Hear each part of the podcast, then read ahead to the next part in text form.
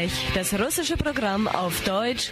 Sie hören uns jeden Donnerstag von 19 bis 19.30 Uhr. Und Radio Ech auf Russisch können Sie jeden Samstag von 13 bis 14 Uhr hören.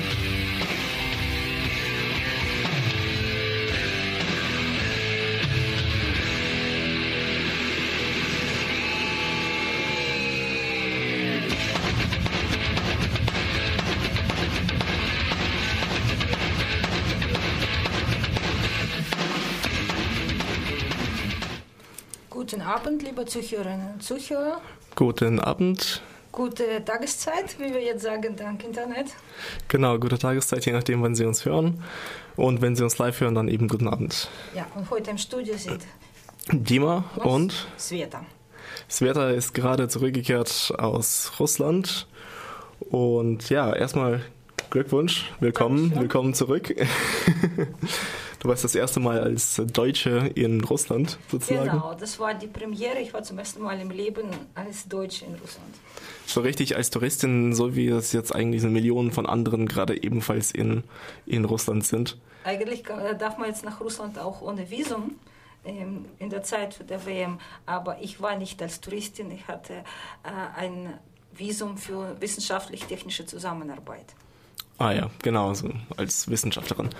So ja, aber wie gesagt, es sind, gerade wirklich Millionen von Menschen, äh, gerade Ausländer in Russland unterwegs.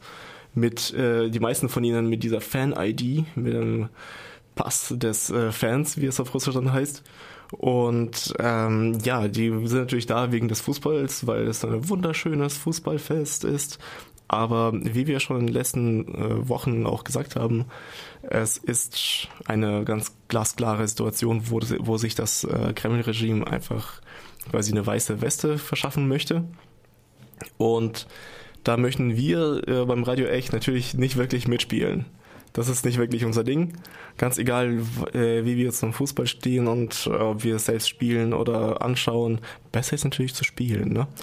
Ähm, und aber ganz egal, davon unabhängig sind wir äh, bei dieser WM ganz sicher nicht mit dabei. Und, buchstäblich und äh, ja, buchstäblich. Genau, genau, ja. Und stattdessen wollen wir einen Blick äh, richten auf das, wovon äh, das Regime eigentlich unseren Blick weglenken möchte. Und zwar eben auf all die Verfolgungen, die es in Russland gibt und über die jetzt vergessen werden sollen, weil es so ein schönes Fußballfest ist. Ja, ich sage nur eine kurze Bemerkung dazu. So Russland, wie du schon gesagt hast, zeigt ihre Paradeseite. Ja, das ist alles wunderschön. Ausländer sollen nach Russland kommen und dann nach Hause fahren und erzählen, dass es alles doch gar nicht so, wie es in der Presse ist. Es ist ein wunderschönes Land und die Polizei ist in Moskau freundlich und viele Ausländer auf der Straße und so weiter und so fort. Aber zum Beispiel in allen Städten, wo die WM stattfindet, ist äh, für diese Zeit, für zwei Monate von Ende Mai bis Ende der WM im Juli, ein absolutes Demonstrationsverbot. Und sogar äh, bis jetzt war es in Russland schon kompliziert, eine Demonstration zu organisieren. Das Einzige, was ohne Ankündigung erlaubt war, das ist sozusagen individuelle Kundgebungen, wenn Leute auf die Straße gehen und ein äh, Blatt äh, A4-Format halten und dort ist was geschrieben oder nicht geschrieben. Sogar das ist jetzt für die komplette Zeit der WM verboten. Ja, das ist eigentlich nichts äh, Neues äh, sozusagen, dass die FIFA eigentlich, dass die FIFA WM nichts anderes als ein rechtsfreier Raum mehr oder weniger äh, ist, wo die normalen Gesetze dann plötzlich nicht mehr gelten. Das hatten wir damals schon bei der WM in Südafrika gesehen, dass da plötzlich ganz andere, äh, dass die eigene Gericht, Gerichtbarkeit für äh, einen bestimmten Umkreis um die Sportstätten herum erwirkt hatte wo dann halt eben diese südafrikanischen Gerichte nicht mehr zu sagen hatten. Das war schon Wahnsinn letztlich. Und ja, in Russland, da braucht man das nicht. Da spielt das Regime einfach gerne vorauseilend mit. Und ja, im Gegenteil ist es eigentlich eher so für das Regime eine gute Ausrede, einfach mal das umzusetzen, was schon immer mal wollte.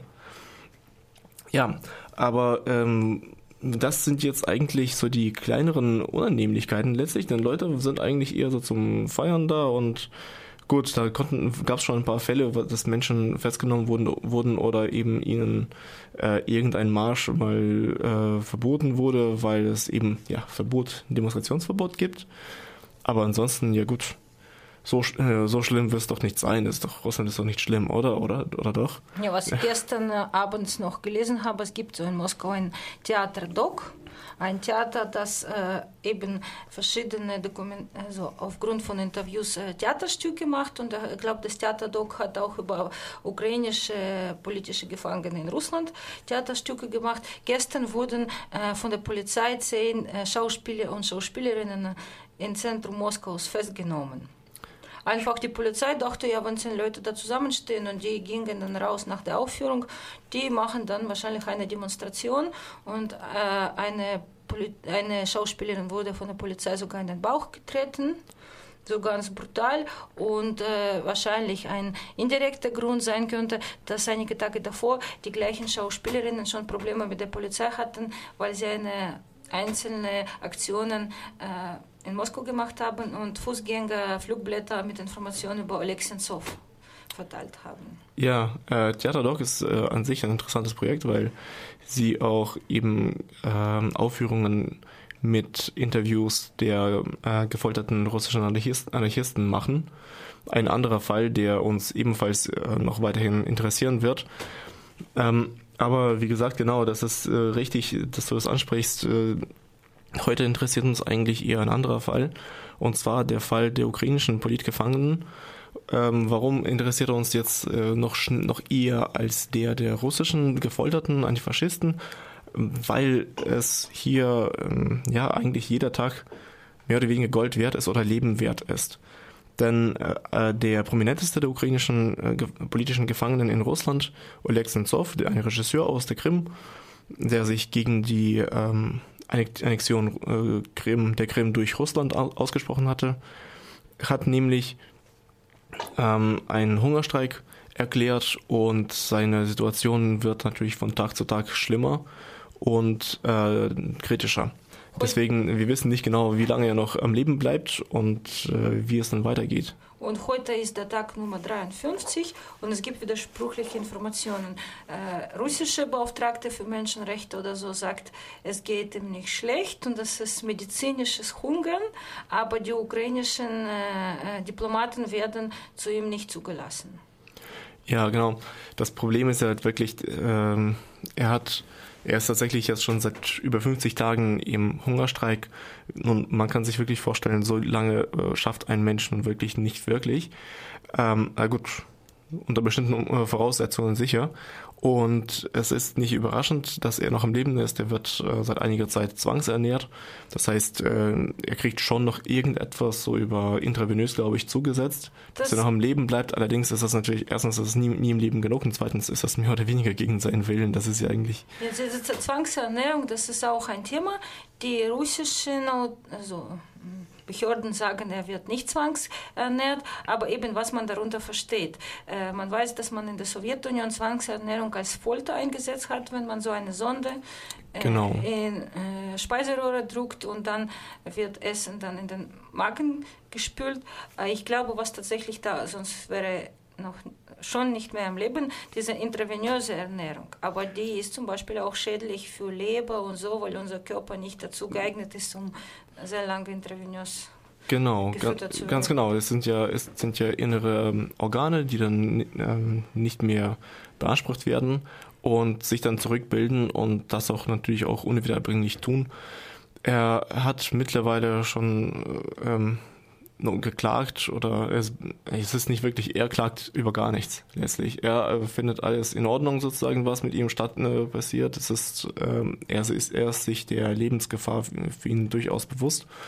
Ähm, aber die äh, Besucher bei ihm, die bei ihm waren, die äh, erzählen auch, dass er bei ihm mit ihr mittlerweile schon Zahnausfall hatte.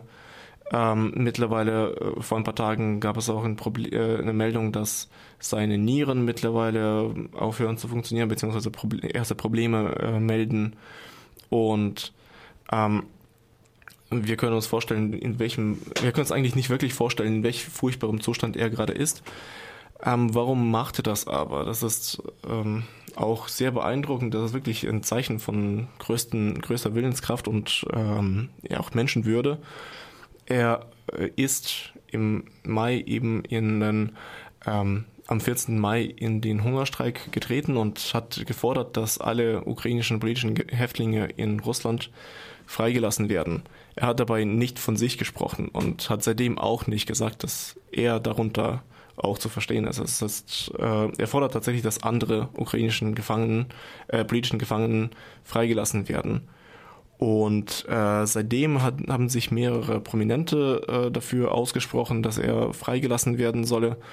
Es haben sich auch ähm, ein Sprecher der OSZE für Fragen der Freiheit ähm, ebenfalls dafür ausgesprochen, dass äh, Russland doch Sinzov äh, freilassen solle. Und sogar das EU-Parlament hat ebenfalls einen Beschluss äh, gefasst, dass Oleg Sentsov ähm, freigelassen äh, werden solle. Das, äh, diese ganzen Fälle gehen natürlich an der Tatsache vorbei, dass er nicht um seine eigene Freilassung hungert. Er hungert um die Freilassung der anderen. Ja, aber ich glaube, wir müssen noch unseren Zuhörern und Zuhörern erklären, warum er überhaupt jetzt äh, in, was, was, warum er in einem russischen Knast ist. Ja, äh, Genau. Ich glaube schon, Leute, die Ereignisse im Osten beobachten, der Name Oleg Sentsov ist denen bekannt. Aber wie es dazu überhaupt gekommen ist, Oleg Sentsov ist, äh, war, ist ein ukrainischer Bürger.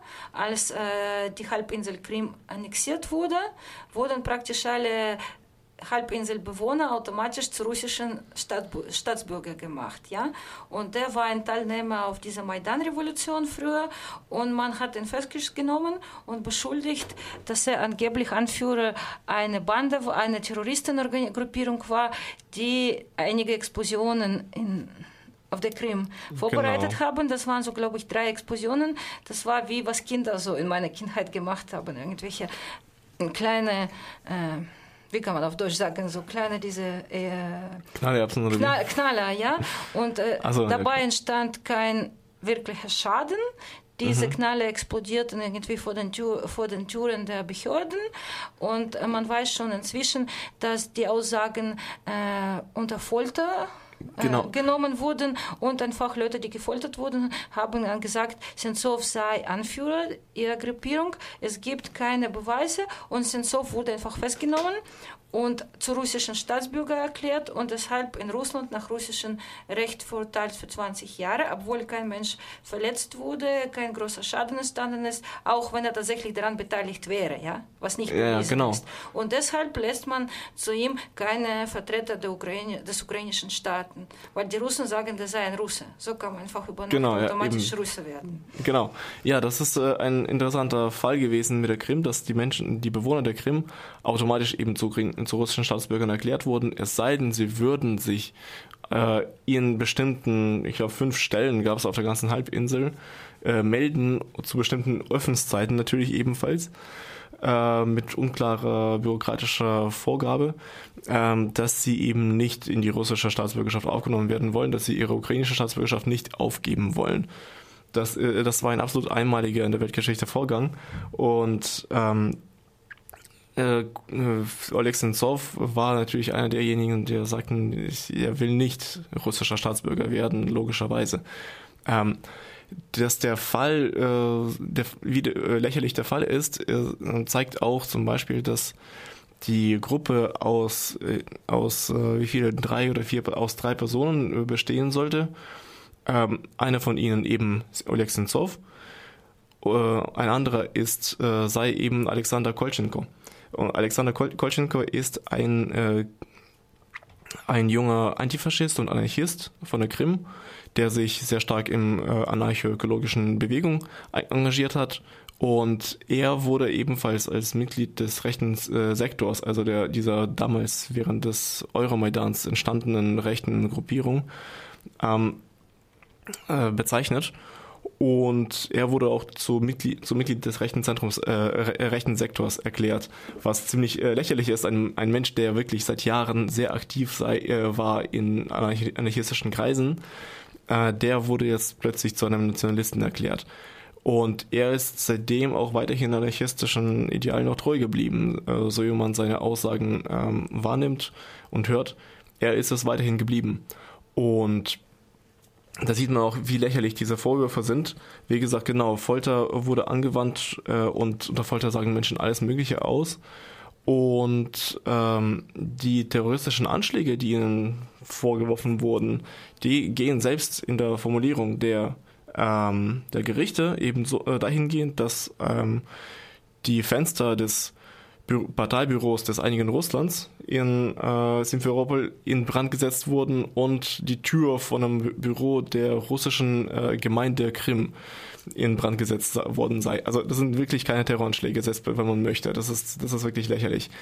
Ähm, äh, interessanter Punkt ist auch, dass sie eben zu Mitgliedern einer terroristischen Vereinigung erklärt werden mussten damit sie überhaupt so größeren, damit das überhaupt als Terrorismus angeklagt werden kann. Sonst wäre es wirklich kleine Sachbeschädigung und nichts weiter und die werden nie im Leben äh, verurteilt worden. Ja, ich äh, fasse zusammen, was du jetzt alles erzählt hast, bevor wir eine Musikpause machen. Ja. Äh, Oleg Sentsov ist ein ukrainischer Kinderbuchautor und äh, Regisseur. Im kommunalen Kino in Freiburg lief sein Film Gamer über Spiel, Computerspiele. In der Ukraine werden überall seine Kinderbücher verkauft. Der wurde 2014, ja, vor vier Jahren schon. Genau, festgenommen. Festgenommen, wegen eigentlich was hier in Deutschland als äh, Sachschaden. Ja, vorgeworfener Sachschaden, nicht mehr nachgewiesen. Ne? Vorgeworfener Sachschaden festgenommen. Das wurde zu Terrorismus erklärt und dieser Kinderbuchautor und Regisseur sitzt seit vier Jahren im russischen Gefängnis, im russischen Lager und er ist verurteilt für 20 Jahre. Für 20 Jahre, ganz genau. Äh, zusammen mit ihm wurden noch andere verurteilt, eben zum Beispiel der Alexander Kolchenko, ein Anarchist, der wurde zu zehn Jahren ver äh, verurteilt. Sie sitzen in verschiedenen ähm, Kolonien ein. Und äh, Alexander Kolchenko hatte ebenfalls äh, Ende, Ende Mai äh, Hungerstreik in Solidarität mit Sentsov erklärt, musste aber nach einer Woche auch wieder zurücktreten, okay. weil er meinte, er habe nicht genug Kraft gehabt. Am 14. Juni hat er es schon geschafft. Am 14. Heute, bis 14. Juni hat er gehungert. Meine Daten waren 17, 7. Juni, ja? aber gut, ich okay. kann mich auch verschrieben haben. Jedenfalls hat er, äh, war er bis dahin, wiegt er bis dahin nur, äh, wog er bis dahin nur noch 54 Kilogramm bei 1,90 Meter Körpergröße. Also das war wirklich heftig. Ja, und äh, damit machen wir jetzt erstmal eine Pause. Wir spielen ukrainische Band Dacha Bracha und melden uns gleich auch wieder zurück.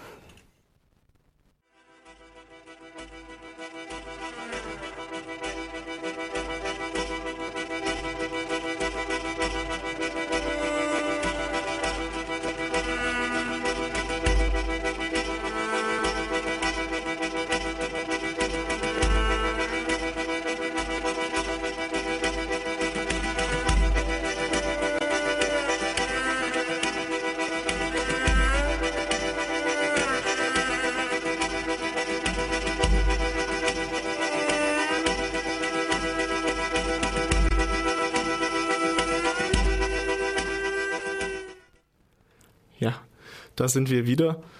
Das Stück geht noch eine ganze Weile weiter und äh, passt, wie ich finde, eigentlich mit der Melancholie auch äh, sehr gut äh, zu dem heutigen Thema, das ja nun wirklich alles andere als schön ist. Aber was betrifft uns hier, wenn wir jetzt in Europa sitzen, äh, du hast gesagt, die europäische das genau, Europarat war das? Das Europaparlament. Das, das EU-Parlament EU hat, äh, wie gesagt, eine Resolution in Unterstützung von Oleg Sentsov äh, gefasst und fordert Russland auf, ihn freizulassen. Interessanterweise, äh, wenn man schaut, wer alles dafür und wer alles dagegen gestimmt hat, also gegen diese Resolution, dann sind dort vor allem die radikal rechten äh, Abgeordneten darunter. AfD? Darunter zum Beispiel eben unsere guten Freunde von der AfD und ähm, das ist, das überrascht uns ja nicht wirklich. Wir haben schon immer wieder davon gesprochen, dass Russland sehr viel dafür ein, äh, sich sehr viel dafür einsetzt, eben mit äh, Rechtsradikalen hier zusammenzuarbeiten. Aber auf der anderen Seite haben eben auch die Vertreter der Linken und äh, und zwar der linken Parteien Europas als auch eben der Link Linkspartei Deutschlands äh, gegen, eben gegen diese Resolution gestimmt. Genau. Und es ist es ist erstaunlich, dass da so eine äh, Einheit Querfronteinheit der Rechten und Linken äh, im EU-Parlament herrscht, sobald es darum geht, Menschenrechte in Russland einfach mal totzuschweigen. Genau, und das sind vor allem die deutschen Linken und die deutschen Rechten. Ja, ja ganz, ganz genau. Ganz Aber genau. unsere Sendung dauert nicht ewig. Und äh, wie viele äh, ukrainische politische Gefangene gibt es insgesamt in Russland? Oleg Sentsov ist jetzt der bekannteste, aber wie viele? Genau, und er hat, wie gesagt, nicht von sich gesprochen dabei. Ähm, 64 äh, Gefangene wurden so als Zahl immer wieder genannt von in Medien, von, äh, von äh, Menschen, die mit ihm zu tun haben.